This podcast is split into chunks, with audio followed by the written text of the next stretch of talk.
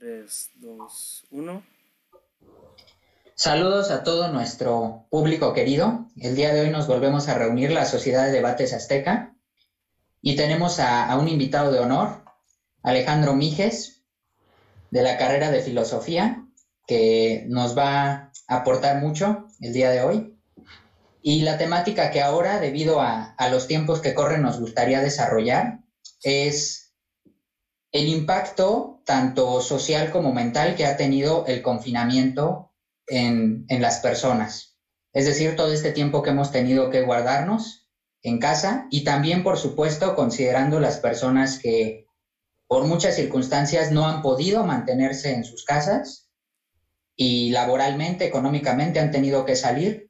Y también simplemente aquellas personas que aunque no tengan la necesidad, eh, pues han decidido romper la cuarentena. Entonces todo esto lo vamos a, platicar eh, según nuestras experiencias y criterios. Este, no sé si Piña o Mijes quieran comentar para, para dar inicio a esto. Yo quisiera ver algunas si de sus ideas. pueda como presentar su panorama de todo este confinamiento para ir viendo. Sí, sí, pues sí, eh, yo encantado. Pues yo creo que justo es un punto de quiebre muy importante, al menos a nivel pensamiento y a nivel individuo, pero también creo que eh, en cuanto a un nivel ético con la colectividad, ¿no? Porque, bueno, al menos en mi caso empiezo a ver cómo ciertas relaciones interpersonales, en el, por ejemplo, en el núcleo familiar se empiezan inclusive a cuestionar en mi casa, ¿no? Porque siempre, eh, no sé, mi papá estaba de viaje, mi hermano grande y yo en la escuela, el chiquito en clases de, su deporte, este, mi mamá, no sé, sabes, haciendo sus cosas. Y entonces rara vez nos veíamos en la vida normal, ¿no? Pero ahora que estamos aquí todos encerrados, este, viéndonos todo el tiempo y todo esto, empezamos realmente a darnos cuenta, por ejemplo, la poca interacción que teníamos o el poco conocimiento del otro, ¿no? Pero entonces eso acaba, creo yo, cuando es tan de golpe, como se vuelve un poco caótico, ¿no? En mi casa, al menos en mi casa, se ha vuelto un poco caótica la convivencia.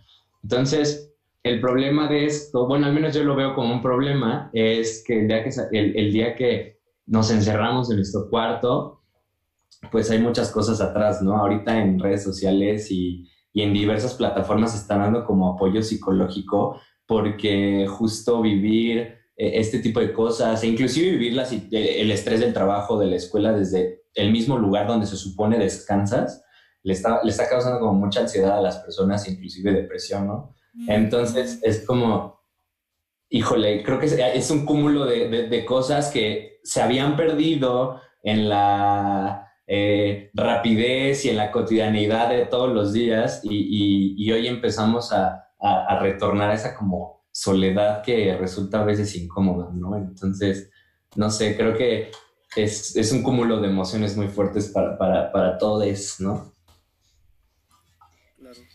Sí, es, es irónico estos polos opuestos, ¿no? De personas que de pronto tienen un golpe de soledad. Sí. Pero hay otras personas que al contrario, como que tienen un exceso de, de familia y de convivencia. Exacto. Que no estaban acostumbradas. Y y justo, o sea, por ejemplo, en mi caso, pues de lunes a viernes ya prácticamente no veía a mis papás. Y ahora pues los veo diario, ¿no? Sí. Entonces creo que no ha sido tan fuerte porque pues nuestra relación es bastante buena, pero sí es cierto que parece como que los vuelves a conocer, ¿no? Sí, de acuerdo, de acuerdo. Sí, bueno, y eh, en contraposición al menos, o en, un, en, otra posición, eh, en, en mi familia la, la, las relaciones son un poco atropelladas y no porque nos caigamos mal ni nada por el estilo, pero al menos en mi caso somos personalidades como muy, muy fuertes, como muy, sí, como que chocamos muchísimo. Entonces, de repente sentarnos a comer al día 40, este, pues ya tienes que cuidar mucho tus comentarios, ¿no? Porque en cualquier momento se incendia la conversación y ahí sí ya nada de, bueno, voy con mi amigo al Starbucks o voy con este, o voy a echarme un cigarrito con alguien. No, ahora te quedas en la misma casa y si todos se pelean, híjole, la dinámica se vuelve muy complicada, ¿no? Entonces sí creo que hay como un, un enfrentamiento justo que se había perdido antes en la cotidianidad y hoy nos volvemos a conocer hasta en la misma familia. Pero yo creo que sobre todo el problema es, por ejemplo, personas que son como nuestra edad, universitarios, porque yo al menos lo veo que los niños pequeños siguen estando exactamente igual, incluso lo disfrutan más que a lo mejor nosotros. Y al menos en mi caso, por ejemplo, yo llevaba una vida eh, en este semestre que acaba de pasar muy como muy por fuera, o sea, empecé a hacer ciertas actividades que requerían que saliera o me quedaba más tiempo en la escuela por los horarios y demás. Entonces cuando regreso es volver a ser un ermitaño como tiempo atrás. Entonces sí pega este choque de yo quería volver a ser como más eh, de salir y ahora tengo que regresar y tengo que volver a como las viejas costumbres que aunque yo no quiera, la mismo, el mismo contexto me obliga, o sea, porque muchas personas dicen, no, es que aprovecha el tiempo haciendo ejercicio, aprovecha el tiempo haciendo esto, pero la realidad es que mi contexto no me permite hacer eso, o sea, por ejemplo, en mi casa, que es su casa, no, no me da a lo mejor el chance para recorrer 20 veces el ancho de mi casa, con los muebles y todo, con las personas que convivo, o sea, tengo que estar más al pendiente de muchas cosas. Entonces, la verdad es que sí impacta que volvamos no solo a conocer a la otra persona, sino también a nosotros mismos. Es como de, ah, caray, si realmente me gustaba estar en mi cuarto o no me gustaba estar en mi cuarto, o realmente mi cuarto lo detesto porque no está hecho de esta u otra manera, como yo estaba acostumbrado, y no tengo a lo mejor las cosas que a lo mejor tenía, por ejemplo, en la universidad. Entonces, yo creo que eso está cañón porque la gente se ha dado cuenta qué cosas necesita, con qué personas puede llegar a convivir, con cuáles no, que incluso están dentro de su núcleo familiar, ¿no? Sí, yo creo que justo ese choque con, con el uno mismo también es, es, como, bueno, ha sido al menos también para mí muy fuerte, ¿no? O sea, igual yo ya, por ejemplo, había logrado agarrar una rutina de ejercicio, ¿no? En el día a día, pero porque me quedaba perfectamente bien en mis horarios de escuela, trabajo y ya si no iba al gimnasio era de verdad, este, o sea, ya era de verdad una burla, ¿no? Pero ahorita el, el decir, híjole, me tengo que parar a, hacer estas cosas. Y cuando yo decía, no, me gusta un buen el ejercicio, me doy cuenta que no, que solo lo hacía por rutina, ¿no? Y que, y que solo porque me quedaba bien y ahorita es como este esfuerzo por el bienestar y este esfuerzo por la salud, ¿no? Y, y, no sé, yo creo que también, eh, yo creo que sí el tema de ansiedad es un tema súper, bueno, al menos en mi caso como muy interesante porque fuera ya justo de conocer al otro y de la familia y de todo lo demás, eh, yo y he notado que muchos de mis amigos este, tienen temas como recurrentes con él, oye, es que neta no puedo dormir en las noches porque mi cabeza está al 100, ¿no? Y entonces digo, te puedes ir por el, ay, pues es que casi no tienes actividad física y pues este, tienes como mucha energía guardada, pero la realidad es que, que este encuentro con nosotros otra vez es, es, pues es un choque fuerte, ¿no? Porque nos perdemos justo en la escuela, en el trabajo, en las actividades, que la salida, que el café, que el cigarrito, que bla, bla, bla, bla, bla, bla y oyes estar con nosotros y inclusive se vuelve incómodo, ¿no? O sea, yo veía a un amigo que tuiteaba el otro día, es que ya me baño de aburrimiento, ¿no? o sea, de que ya no sabes qué hacer y, y, pues simplemente hay, o ahora hay tiempo de sobra, ¿no? Antes como que los días duraban súper poquito y decías, puta, no me dio tiempo de hacer todo. Y ahorita los días son eternos, ¿no? O sea, ya que acaba un día, yo siento así de, uff, ya, un día menos. Y por ejemplo, yo me considero una persona que disfruta mucho como sus actividades en solitario, pero noto que hay personas que estaban como con una vida completamente diseñada casi para lo social. Y yo me digo, ¿qué onda ahora que se ha perdido todo eso? O sea, y creo que era como lo que comentabas, Mijes, de, pues si había ahí cierto desánimo, tristeza o algún rasgo depresivo, por ejemplo, pues siento que ahora ya es con esteroides, ¿no? O sea, ¿qué onda con perder todas esas actividades? Igual yo no tenía ese sentimiento como de querer salir a una fiesta, o sea, creo que lo hacía una o dos veces al mes, y ahora es como de no manches, o sea, extraño la fiesta como si la quisiera diario, ¿no? O sea, entonces sí. Sí, sí, yo creo, que extrañamos mucho del exterior.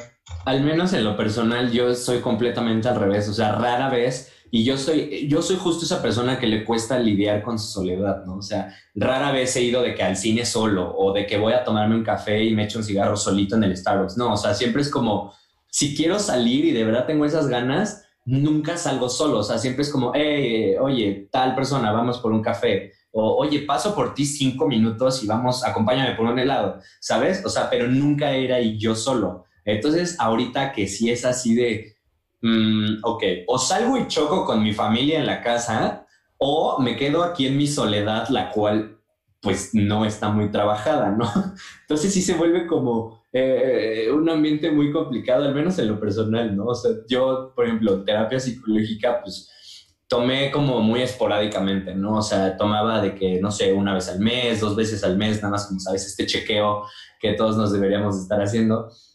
Pero ahorita de verdad digo, híjole, no, sí necesito, me urge este, terapia, o sea, que ya mi psicólogo dijo, bueno, si quieren lo hacemos por videollamada, ¿no? Y yo sí, por favor, porque ya, o sea, justo el encontrarme conmigo, eh, en, en, el, ya ni siquiera tengo la opción de salir, ¿no? O sea, de, bueno, voy al cine solo, ¿no? Ahora ya ni al cine, o sea, o es en tu cuarto o es en tu cuarto, ¿no? Entonces es una soledad como tan obligada que sí, al menos a mí me, me, da mucha ansiedad a veces.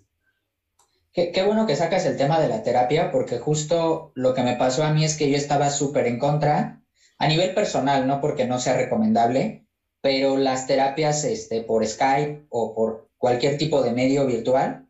Decía, no, jamás en mi vida voy a hacer eso. Y es como, pero luego de dos meses de no tener, dije, no, es demasiado, o sea, ¿cuánto va a pasar? Entonces ya, este, pues sí comencé mi proceso virtualmente. Y curiosamente creo que está funcionando bastante bien, o sea, yo creo que igual, no sé si sea cosa de nuestra generación, que tal vez nos adaptamos un poquito más a, a este tipo de tecnologías, aunque no lo notemos, yo me siento bastante dinosaurio. Este, pero me imagino que si una persona ha tenido, no sé, 20 años de psicoanálisis y ha ido al, consultorio de su psicoanalista y demás, y de repente ya no puede, pues sí debe de ser como de qué onda, ¿cómo demonios le voy a hablar a una compu, no? Ahora.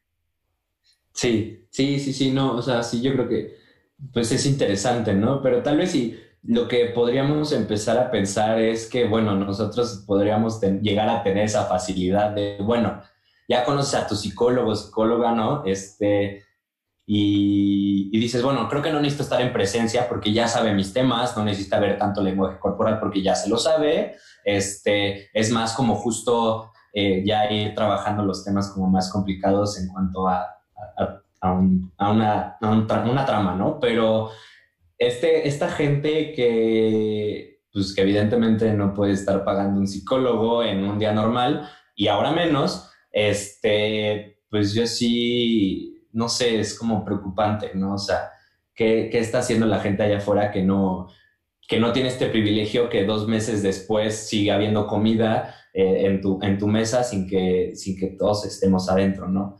Entonces, este, yo creo que también lo que se vive allá afuera ya empieza a caer un poco en, no sé, en el, en el pánico, no sé si llamarle así, porque no sé si vieron el video este de, de un hospital allá en, me parece que es en Nesa o en Ecatepec. Sí, en las que, Sí, que los estaban matando y que Dios mío y que pero ellos no creían en el virus, pero entonces entran a un hospital y se topan con miles de muertos, bueno, no era un hospital tan grande, ¿no? Con cientos de muertos y se sacan de onda, ¿no? Ese golpe de realidad y no tienen con quién hablarlo, no tienen con quién tratarlo y entonces la realidad de estar encerrados con el poco contacto y después salir a la calle a ver eso, híjole, yo creo que también socialmente lo que se está moviendo en pensamiento es muy fuerte, ¿no? Había, hay un grupo de filósofos y filósofas que se reunieron hace poquito hicieron una sesión que se llamaba Sopa de Wuhan y, este, y se pusieron a debatir como los temas y al menos, por ejemplo, en temas de economía había dos posiciones, ¿no? Como esto va a ayudar a repensar los sistemas económicos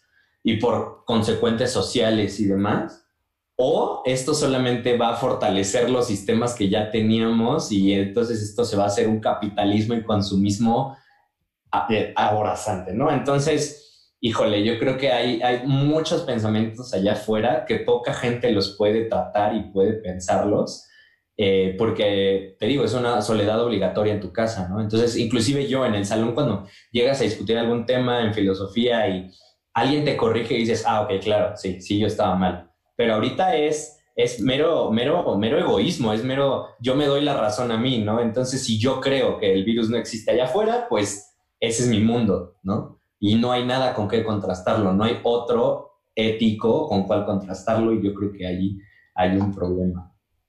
Con eso de, la sopa de Wuhan que dices, eh, yo en general me considero una persona optimista y sí creo que se van a repensar muchos sistemas, pero creo que por estos meses hemos vivido más bien que se intensifican. O sea, creo que estamos en una fase aguda en la que hay una especie de resentimiento social en el que las personas con cierto privilegio básicamente dicen como, ¿a qué chingados salen, no? Sin preocuparse o sin empatizar un poco con que tal vez tienen que salir, ¿no? Y hasta me dio risa una publicación en Facebook que vi de, de un chavo que puso, no es posible que ya estoy como rondando por las redes sociales de la gente no entiende porque me tomaron una foto y yo nada más salí por las tortillas, ¿no? O sea, e iba solo, ¿no?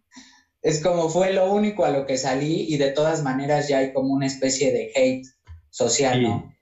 Y también respecto como a las teorías de conspiración, es curioso cómo se polarizan, ¿no? Porque por un lado están las personas que no creen para nada en el virus y que es completamente una invención, pero tú dirás como no hay una línea pues, pues como consistente, porque por otro lado hay teorías de conspiración que es los muertos son 10 veces más. O sea, esto es apocalíptico. Entonces digo, es gracioso, pero es como ya conspiranoicos. O sea, mínimo pónganse de acuerdo, ¿no? Como existe o es el apocalipsis y nos lo están ocultando, ¿no? Pero sí, pero fíjate, justo eso con, las teorías conspirativas y justo con los Mijes de la gente empieza a, no tener una barrera con la cual discutir es precisamente lo que está generando las conspiraciones, porque no sé si ustedes han dado cuenta que en todo problema del mundo, todo problema incluso aquí local, siempre pasa por esa etapa de conspiración, de pánico, y después como que ya se sientan bien las cosas de manera como de, ah, bueno, sí, la verdad es lo que pasó fue esto.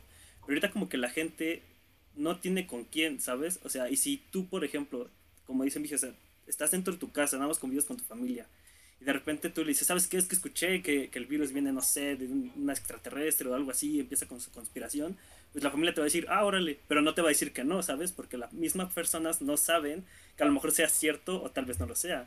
Y luego en muchas ocasiones es que la familia solamente designa a una persona que sale al mundo exterior para evitar que muchas personas entren. Entonces, imagínate, sea, yo me pongo a pensar, si esa sola persona es la única que comunica a su familia con el mundo exterior y es la que está generando la conspiración, yo creo que por lógica la gente lo va a creer, ¿sabes? O sea, si una persona de mi familia sale y me dice, es que vi que ahorita había 15 ambulancias en la cerrada acá atrás, yo le voy a decir, pues yo no las vi, pero, o sea, como, ¿por qué me mentiría, ¿sabes? Entonces, yo creo que esto está generando más conspiración. Y más aún cuando las únicas cosas que vemos en redes sociales, que es nuestro contacto con el mundo exterior, está lleno de, es que pasa esto, y la gente, que era lo que platicamos en, eh, el episodio pasado, la gente lo hace por chiste a lo mejor, de que sigue el mame de, de, las redes sociales, de los memes, de, de toda esta onda de que el líquido de las rodillas, que las entradas 5G, y tú dices, lo agarras a broma, porque a lo mejor nosotros sabemos que es broma, pero toda la gente mayor está regresando a las redes sociales y está viendo eso y dice, ah, caray, sí es cierto, dice, esto es, es real, entonces siento que la etapa de conspiración va a seguir hasta el momento en donde nosotros regresemos a interactuar unos a otros. Entonces digamos, ah, no creo que sí lo que estaba diciendo, pues sí, nada más era una vil conspiración. Y, y lo vi así de sencillo, por ejemplo, eh, durante la contingencia también vimos lo del el presidente de Corea del Norte, que se desapareció un rato, todo el mundo dijo es que ya se murió, iba a llegar a hermana. Como muchos de están muertos, y después reapareció, pero es hasta que reapareció que la conspiración volvió a la normalidad. Pero nosotros aquí no podemos como parar esa conspiración porque las personas poca, pocas veces se buscan más allá de su círculo pequeño de información. Entonces, al menos a mí se me hace algo entre curioso y grave, porque si digo, si la gente se sigue llenando así y no hay nadie que la frene, al rato van a pensar que cualquier cosa es de la misma magnitud y de la misma manera, y no realmente es así. Yo creo que de las cosas que más se deben de repensar es el manejo de información en redes sociales, ¿no? O sea, porque hoy sí, justo, no tenemos otro contacto con el exterior más que lo que se nos presenta en la pantalla y hay una cantidad de fake news y de como noticias súper parciales. O sea, yo veo gente que se súper alarma, por ejemplo, con, sale, sabes, el titular en Facebook que es una oración que no te puede decir nada, pero la gente le crea esa oración. Este, no sé, de Gatel dice que eh, vamos a regresar hasta octubre, ¿no? Y todos, no manches, ¿cómo? Porque ni abren la bendita nota pero este medio alarmista ya puso ese título porque sabía que con eso vendería, ¿no? Y entonces te metes a la nota y la neta lo que dice es que Gatel sugirió espontáneamente que podríamos regresar mañana o en cuatro meses, ¿no? Pero entonces ya la gente está creyendo estos titulares sin siquiera abrirlos Y entonces es una cadenita, ¿no? O sea, y entonces ahí el, que hace los memes ve el titular y dice, como cuando en la cuarentena te dicen que regresas hasta octubre y hace un meme, y entonces ese meme circula y todos lo creemos y bla, bla, bla, bla, bla. Entonces, justo el manejo de información en redes sociales es ya, ya crucial, este, eh, volverlo a, pensar, ¿no? Por ejemplo, este tema yo creo que tan alarmante, no sé si lo vieron entre ayer y hoy, del este cantante, el Scutia, el Johnny Scutia. ah, justo era lo que iba a comentar, como activismo en tiempos de, de confinamiento, muy necesario. Definitivamente. Y entonces sale todo este movimiento por el único medio que tenemos de cómo este hombre escribe canciones súper, súper, súper misóginas y súper violentas y entonces el activismo a partir de las redes sociales y de información y de justo esta cadenita se favorece esta cadena y logran bajarlo, no sé, de Spotify. Pero entonces le empiezan a rascar y se dan cuenta que el problema es más fuerte. O sea, el problema no es nada más bajarlo de Spotify. El problema es que tenía millones de escuchas y que este tipo lleva años haciendo música. Solamente que hasta hoy empezamos a rascar ahí al hoyito a ver quién es este vato. Y entonces nos damos cuenta que este, en, uno de sus posts de hoy en la mañana le pusieron como, hey, ve, te están quemando en redes sociales. Y el vato contesta como, sí, ya un, amigo se va a encargar de eso. Y en la tuitera que se encargó de destaparlo publica de cómo la están amenazando de muerte, ¿no? Entonces dices, híjole, ese manejo de información y que hoy todo esté tan a la mano, pero tampoco regulado y tampoco filtrado y digerido, donde solo la información, ¡pum!, te llega, no sabes si el día de mañana todos sus escuchas eh, son potenciales asesinos, violadores, feminicidas, ve a saber, ¿no? Entonces yo creo que justo es esas cosas que se tienen que repensar ya. Y justo eso lo revisando, y eso es un tema con el que ahorita vamos a hacer pausa y lo regresamos ahorita para continuarlo, porque el tiempo... Ah, claro, porque se va a acabar la sesión esta, ¿no? Entonces, hace una pequeña pausa y ahorita regresamos con este tema de lo que no se ve dentro del confinamiento. Pues mientras venda y mientras un chingo de personas no se quejen, pues ahí va a seguir, ¿no? Y se va a seguir fortaleciendo. Claro, claro. Sí, yo creo que... Ah, ok, ok. o sea, pero ya estás grabando. Sí, ya.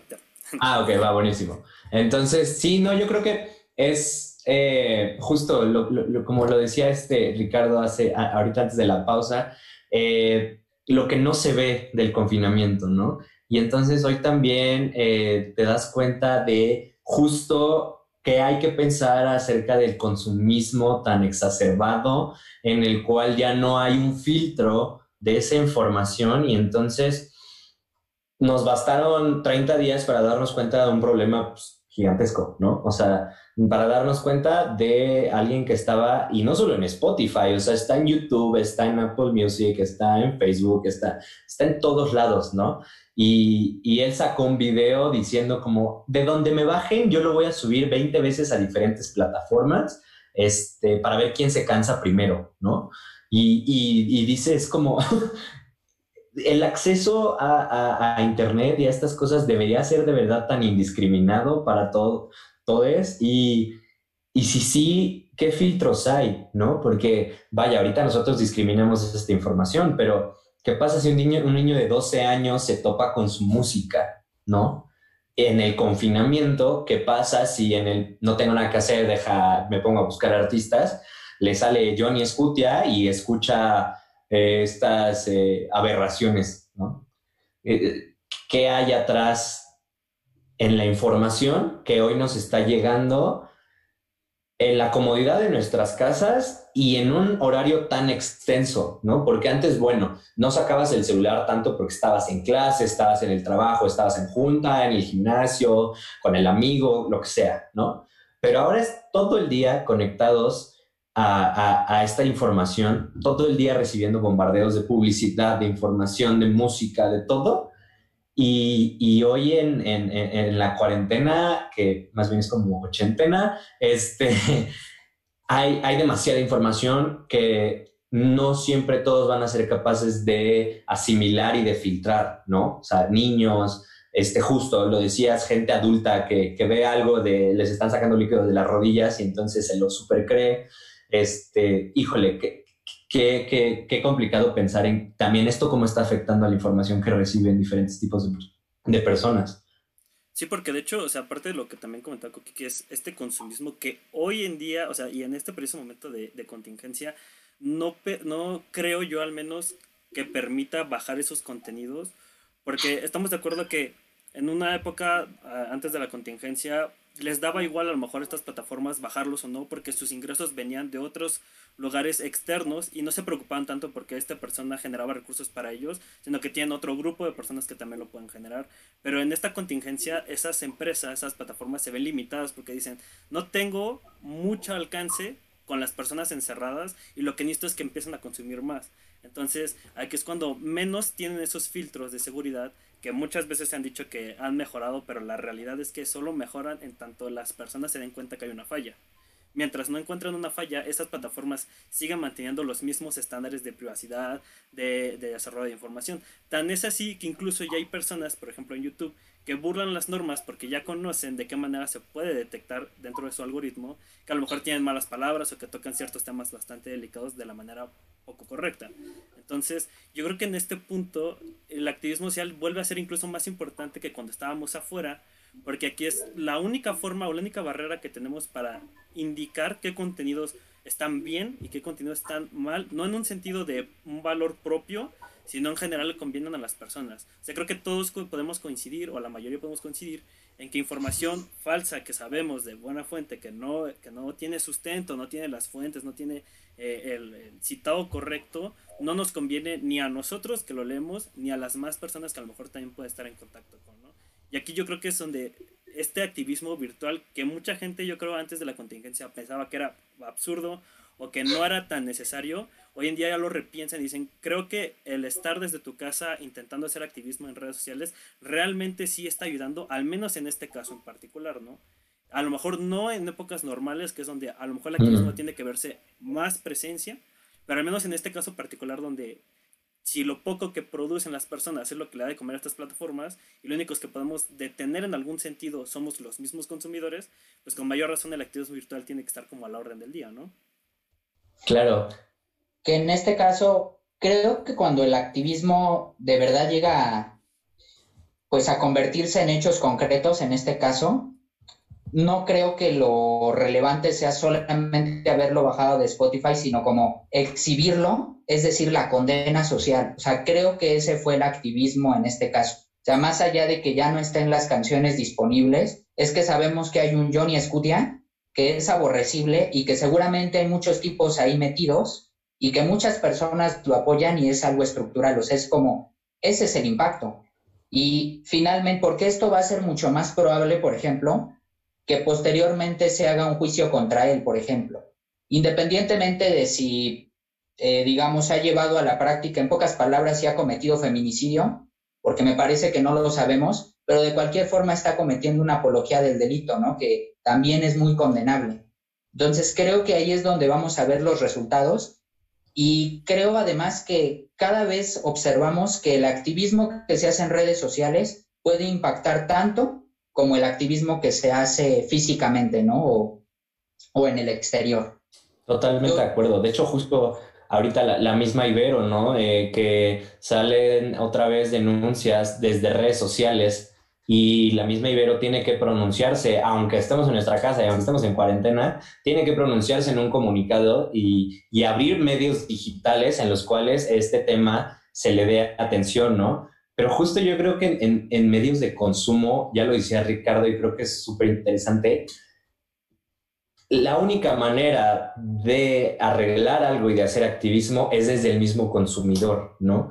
Y entonces, hoy la, la cohesión social yo creo que se torna un poco más compleja, porque allá afuera, en la interacción, por ejemplo, con tus amigos, pues te das cuenta, no sé, de, chistes misóginos o de chistes machistas, porque tu amigo te dice, hey, no digas eso, ¿no? Pero hoy estás tuiteando todo el día o compartiendo memes o lo que sea, sin ningún filtro y sin alguien que te diga, oye, está medio mal lo que estás diciendo, ¿no? Entonces, cuando necesitas una cohesión para quitar a un tipo como Johnny Scutia de Spotify, o sea, este es el lado bonito, ¿no? El de lo logramos que lo bajaran, este, y bueno, seguramente se le va a imputar un cargo después y una investigación de oficio y lo que sea, pero la realidad es eh, qué hay atrás de esto que no es tan bonito, ¿no? Yo llegué a ver algunos tweets de, ah, la neta es que solo están enojados porque este, quitaron Zafaera de Spotify, ¿no?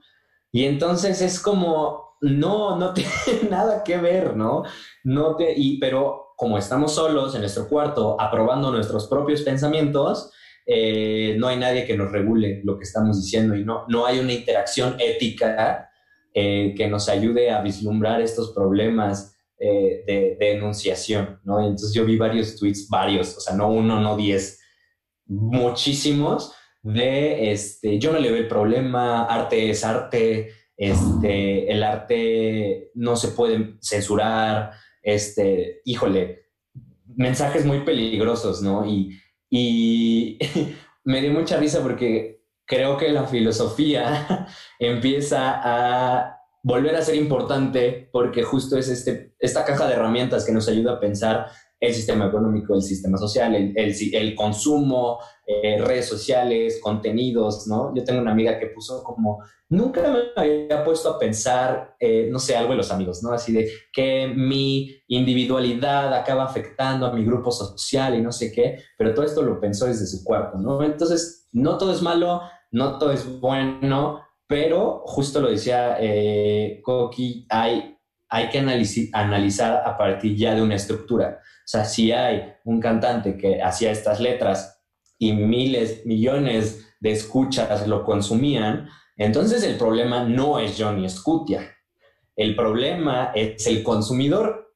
Y si la revolución y el cambio va a venir del consumidor, híjole, eh, creo que es, eh, hay un problema complejísimo. Sí, claro, es como el problema que siempre hemos tenido con el narcotráfico. O sea, agarrar al Chapo, ¿qué no? Agarrar a los 10 líderes más poderosos, pues van a ser reemplazados. Entonces, como bien dices, si defienden tanto que el arte es arte y no se puede censurar, pues no hay que ser un genio para saber que hay otros 10 Johnny's Scutias esperando y que ya están escribiendo sus letras y demás, y además que se van a creer bien contraculturales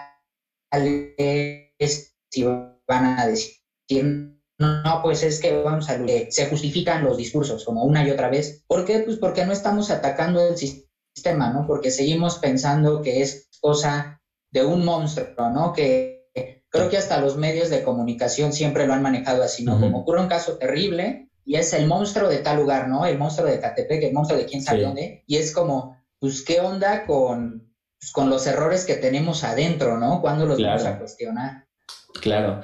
Claro, sí, e-, es, estructural el problema, totalmente. O sea, repito, el, problema no era Johnny Scutia.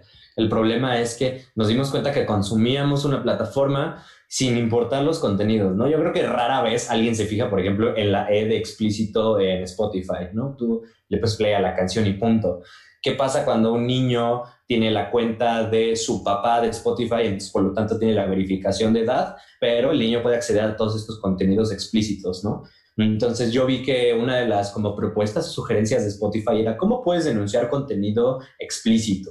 Y era como, no, no, no, es que esto, esto ya no es contenido explícito, o sea, esto ya es eh, eh, la, la, la, legitimación eh, de, de, un discurso de odio y, y, básicamente la narración de un asesinato, o sea, no, no hay forma de que esto sea solo explícito, ¿no? Pero justo yo creo que, que el, bien lo dijimos, el problema eh, se tiene que atacar desde el consumidor, pero el consumidor está inserto en una estructura ya fallida en sí, ¿no? Entonces, ¿cómo sacar al consumidor de ese círculo? Y nos tenemos que acordar y también condenar que antes de que ocurriera todo esto del confinamiento, hacia las materias de reflexión y humanistas y, por ejemplo, áreas como la psicología, filosofía y demás, hay un chingo de personas que las consideran de relleno y hay un chingo de personas que incluso se preguntan de manera pues bastante absurda y burda, ¿por qué existe la filosofía en las escuelas? ¿Ya para qué? Y es como de, bueno, pues es para que no tengamos y no legitimemos a Johnny Escutias. Es como, es para que tengamos círculos de discusión en las escuelas sobre qué es la vida, qué es la sociedad, qué es el amor, qué es la empatía. Es como de, no es de relleno, no, no, no es solamente sumar y restar y contestar ecuaciones de tercer grado. Está muy chingón eso.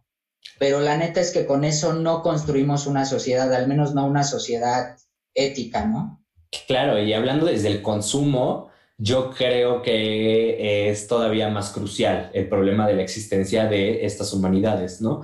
Porque a mí, ya, bueno, lo platicábamos antes de que entráramos a la sesión, es este, la carrera me fascina, ¿no? Y me ayuda de poder de construir mi mundo de maneras en que creo que no hubiera podido acceder si no hubiera sido por la misma eh, filosofía, ¿no? Pero, ¿qué pasa cuando estoy en mi cuarto encerrado y solamente tengo un bombardeo de información increíble eh, de miles de Johnny Scutia en diferentes grados y niveles? ¿no? Y entonces el, el, que haya personas que desestimen la filosofía, por ejemplo, delante de las ciencias exactas o este tipo de cosas, solo nos habla de que se legitima una cultura del consumismo, ¿no? Y entonces hoy mi carrera allá afuera profesionalmente, pues sorry, not sorry, pero no vale, o sea, no vale. Ninguna empresa dice, sí, muero por un filósofo que me diga cómo volver más ético mi gama de productos, ¿no? O que me diga los errores en mi mercadotecnia y en mi publicidad.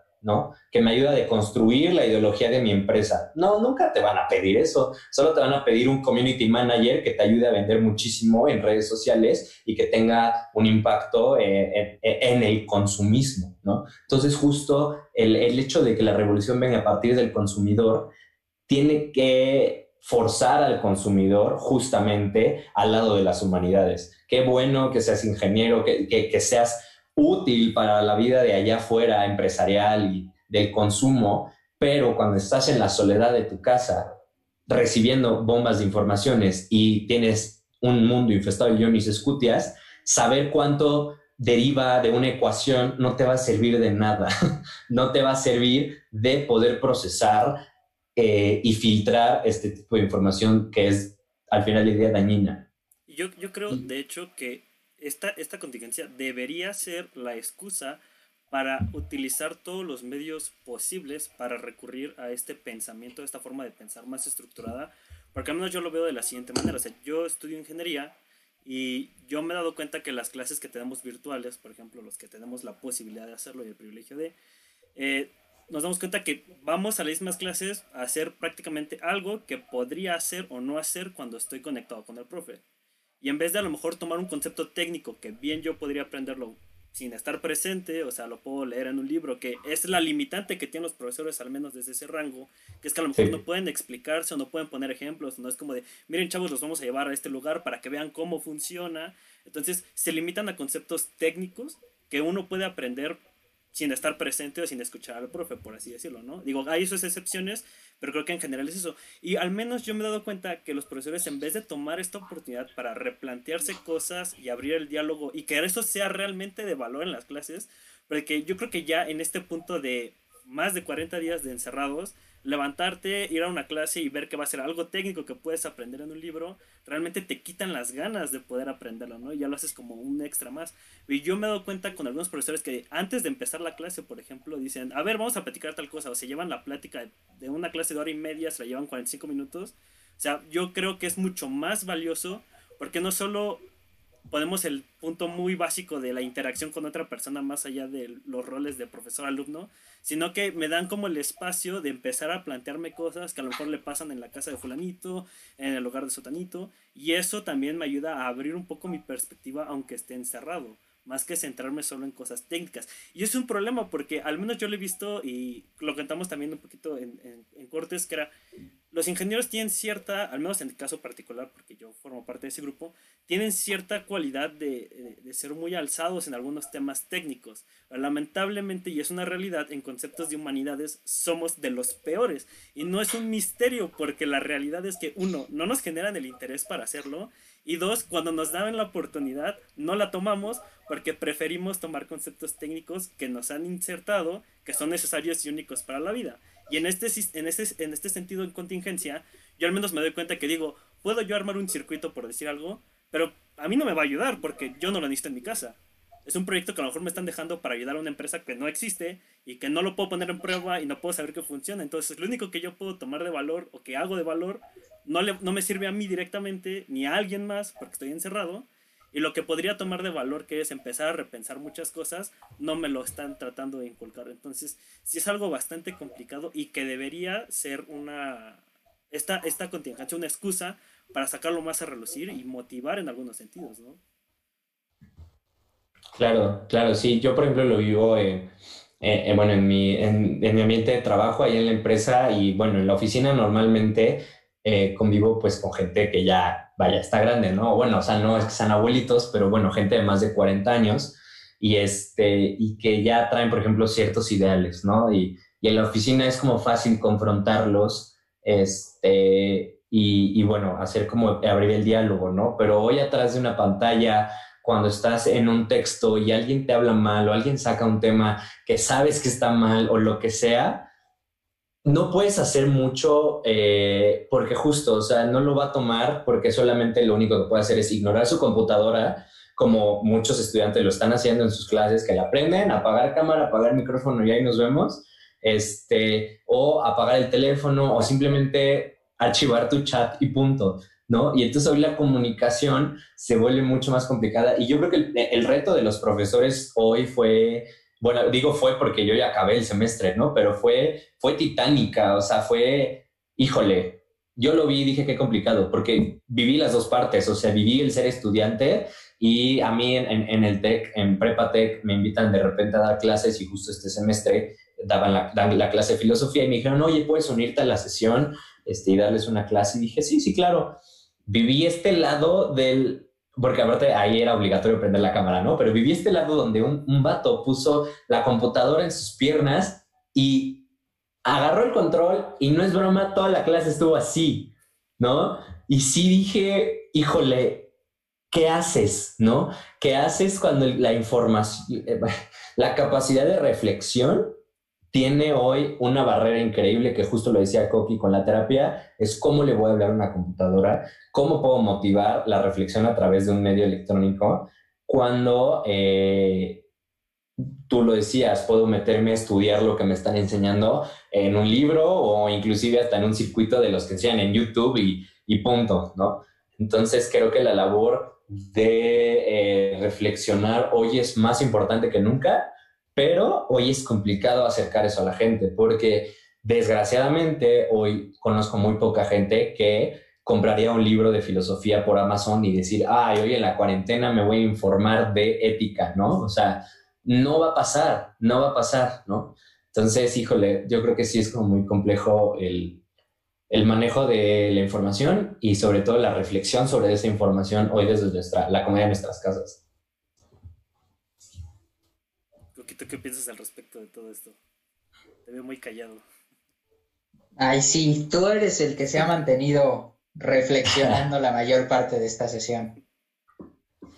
Este, pues creo que también hubo una parte que tal vez nos faltó como comentar, pensar, o sea, como expresar nuestro criterio respecto a estas personas que rompen la cuarentena. Creo que también hay como dos corrientes ideológicas ahí. Hay unos que rompen esta cuarentena, digo, ya había mencionado eh, las que tienen necesidad económica, sí, pero me refiero a estas personas que voluntariamente lo hacen por entretenimiento, por ocio, o sea, que literalmente es por una reunión, porque van a visitar a su familia y demás.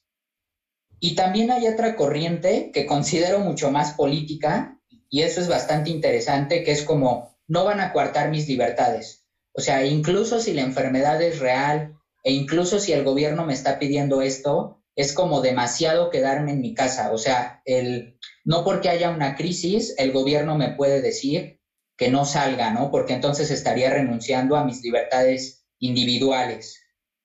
Y la verdad es que es muy curioso, o sea, pasamos, siento que con, con esos argumentos de algo eh, político a algo incluso filosófico, ¿no? Como vale la pena o hasta qué punto vamos a hacerle caso a nuestros gobiernos incluso si la crisis es completamente real, ¿no? Eso ya es, si ya, ya no es algo conspiranoico, sino es algo puramente de libre albedrío, pues. No sé pues, ustedes qué opinen al respecto. y creo que justo hoy, hoy me refiero ayer, antier y hoy, hay un twist a esta historia y es el señor presidente sale a decir que casi todos el 31 vamos a estar afuera de nuestras casas cuando ayer rompimos la barrera de los 2.000 contagiados en un día, ¿no? Eh, eh, para mí me explotó el cerebro con esto y dije, híjole, tenemos un problema, ¿no? Porque si, si de por sí hay gente que no está obedeciendo justo el, oye, no es por ti ni es por coartar tus libertades, es porque si sales, no va a haber hospitales, no va a haber camas y, probablemente le vas a quitar la vida a alguien si sales, ¿no? Y entonces, eh, híjole, no sé, a mí me preocupa muchísimo porque creo que otras de las repercusiones que está teniendo esta cuarentena, al menos en lo personal y lo que he visto en mi familia, es que el miedo, si es que salimos, no, no hay tranquilidad. O sea, a mí me da un pavor salir. O sea, me refiero a si nos dejan salir el 31 o ponle, nos dejan salir en julio. Híjole, yo no creo que este gobierno haya manejado las cosas tan bien para inclusive liberar actividades antes que otros países. O sea, hoy España eh, ya liberó a varios de sus localidades, pero Barcelona y Madrid siguen cerrados, ¿no? con ciertos horarios muy delimitados de puedes salir a caminar a un kilómetro de tu casa y te regresas a tu casita, ¿no? Eh, ya para que no se vuelvan locos. Pero a estos países les costó cuatro meses y nosotros creemos que en dos ya salimos. Eh, híjole. Eh, Por ejemplo, ahora que mencionas otros países, pues yo noto que los fans de Donald Trump es como, en pocas palabras, pues nos importa más nuestras billeteras y nuestras empresas. Y, además hay como una falsa dicotomía de es que la economía es más importante que la sociedad, ¿no? Como para qué chingados está la economía para empezar si no es para sostener a la sociedad, ¿no? O sea, ¿de, qué, sirve si no, se nos están muriendo las personas de COVID, ¿no? Que tengas empresas multimillonarias, pues de nada sirve, ¿no? No, y justo, de hecho, a, mí el panorama de hoy, o sea, el por qué nos están dejando salir a la calle a pesar de las alarmantes estadísticas, eh, es ese es la mera economía. O sea, hoy el gobierno ya no tiene de dónde recaudar dinero. Hoy el gobierno se le está acabando todo, porque mi papá me decía algo súper interesante, porque hasta donde yo sé, mis conocimientos limitados de la vida de allá afuera, este, por ejemplo, yo sabía que el suelo comercial, o sea, las rentas, por ejemplo, locales y así, no pagaban renta durante la contingencia, ¿no? Por, por ley. O sea, cuando hay una contingencia, solo paga eh, los suelos este, pues, domésticos de casa, ¿no? Y los comerciales no pagan rentas porque evidentemente tienen que cerrar. Pero mi papá me dijo, no sé si te diste cuenta, me dijo, pero ningún documento oficial avalaba la fase 3, que era la suspensión, para la suspensión de suelos comerciales, ¿no? Entonces, Indeed se le cobrando a muchas, a muchas personas la, renta de sus comercios, ¿no? Y esto es porque hoy nuestro presidente se ha encargado en votar el dinero a diestra y siniestra, se le cruza una contingencia en medio de sus maravillosos proyectos y entonces no hay dinero, no hay de dónde, o sea, no hay de dónde jalarle y entonces dicen, no me interesa qué le pase a la gente, necesito que salga a trabajar y a generar impuestos a SAP, ¿no? Entonces, para mí, eh, y, lo sacas como, como Donald Trump y sus seguidores y todas estas cosas, pero la, realidad es que el mismo gobierno hoy de México, eh, su motivación es meramente económica. O sea, si hoy no salimos a trabajar, el gobierno se le, se le caen todos los proyectos que traen, porque aparte vienen las intermedias en el 2021. Y entonces, si le tiramos las cámaras y le cancelan los proyectos, no los va a poder terminar. Entonces, le urge dinero para terminar todos estos proyectos, ¿no? Entonces, híjole, yo creo que la paranoia después de esto es crítica. Nuestros políticos nunca dejan de tener intereses y nunca dejan de estar en sus campañas. Y sí, estoy completamente consciente de que no es como en Estados Unidos solamente, es como ahí es explícito, pero qué bueno que mencionas esto porque probablemente es más grave aún lo implícito. O sea, cuando no te das cuenta de que hay un sistema, eh, pues en este caso, pues claramente capitalista, pero también que políticamente está teniendo todo el apoyo, pues es peor aún que no te des cuenta, que no nos demos cuenta. Claro. Pero está más grave, fíjate, yo lo veo así.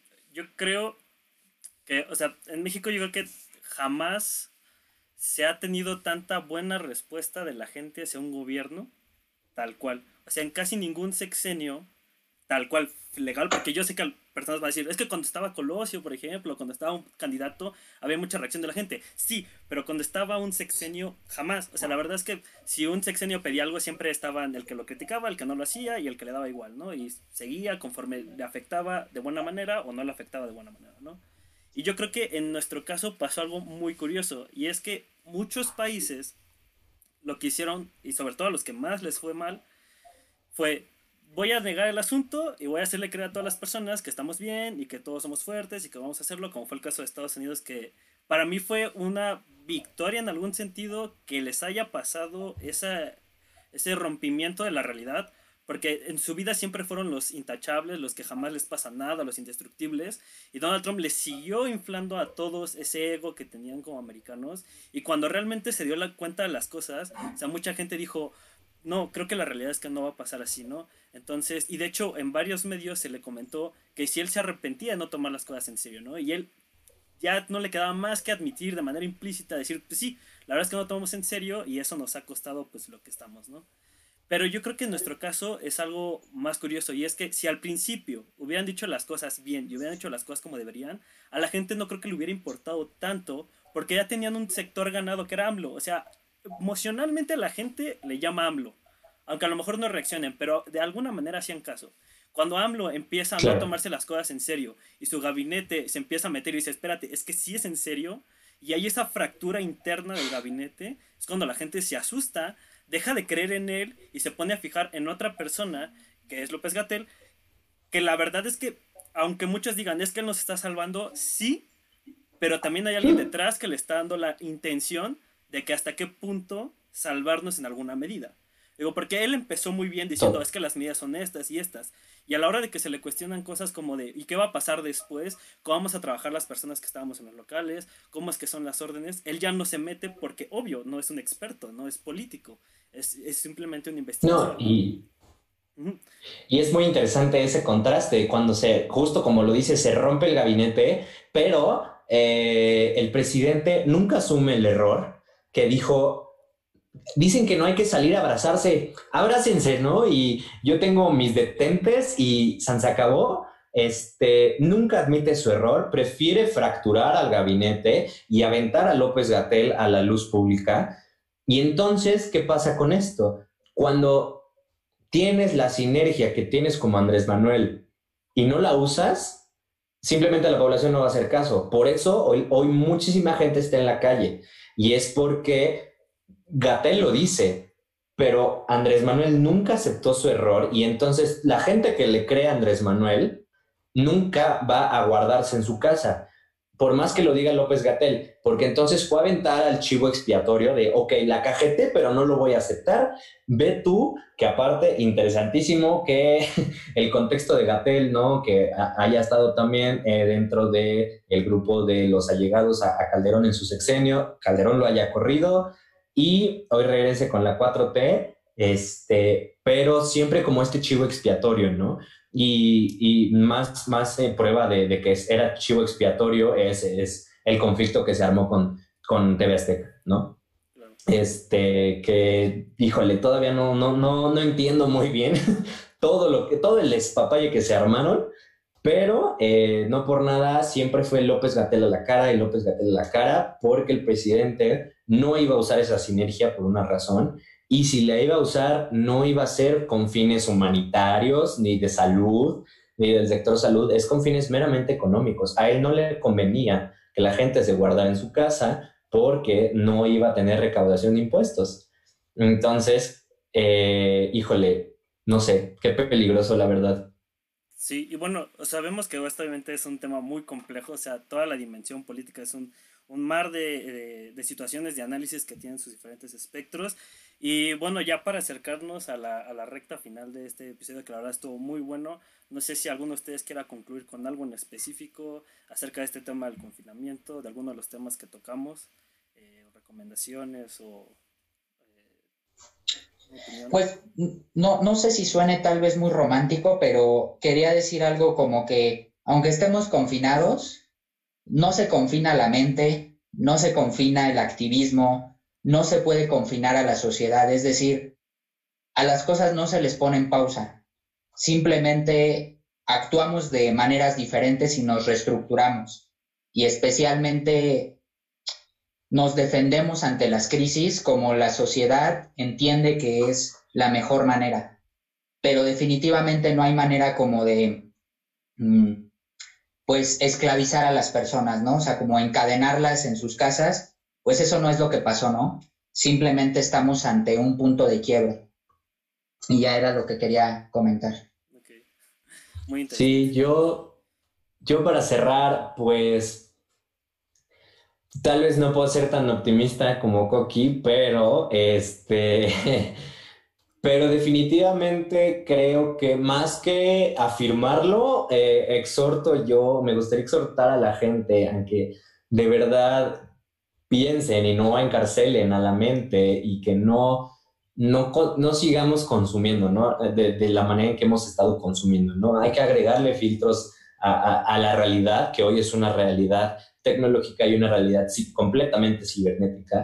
Este, hay que empezar a ponerle filtros a estas cosas y eh, yo creo que también hay que darle esa importancia a la mente que tanto hace falta, ¿no? Hoy la, la, la salud mental eh, es algo crucial en la cuarentena, creo yo, y, este, y, todos los días, ¿no? Pero creo que hoy se, se viven las repercusiones de no haber trabajado los temas anteriormente. Entonces creo que hay que empezar a privilegiar la mente, empezar a darnos cuenta de nuestros consumos y pues nada, pues quedarnos en nuestra casa lo más que se pueda. Exactamente, yo creo que poco más tendría que agregar lo que dijimos durante toda esta conversación y las conclusiones que ustedes dieron. Eh, pues de nuestra parte no nos queda más que recomendarles que sigan nuestro canal de YouTube donde están viendo esto por supuesto, que activen las notificaciones para que vean cuando estamos transmitiendo en vivo. Eh, le agradecemos a Mijes que nos haya acompañado y nos ha dado su perspectiva bastante certera con respecto a este tema desde el ámbito filosófico. Y no sé si quieras recomendar algo, donde te sigan o un proyecto que tengas. Pues eh, me pueden encontrar en todos lados como Alejandro Mijes, en Twitter eh, y en Instagram. Ok, a nosotros pues ya saben que nos pueden encontrar en nuestra página de Facebook, Sociedad Bates Azteca, en este canal de YouTube. Próximamente vamos a estar en Spotify. Nos quedan ahí algunos detalles, entonces síganos. Tenemos otros podcasts como el de En mi opinión que sale el día sábados en la tarde y otros más que van a venir más adelante, entonces estén al pendiente. Y bueno, nuestra parte fue todo. Les agradezco a Coqui y a Alejandro que estuvieran aquí y los esperamos en la siguiente emisión de Filosofando en tiempos de cuarentena. Hasta luego. Hasta luego.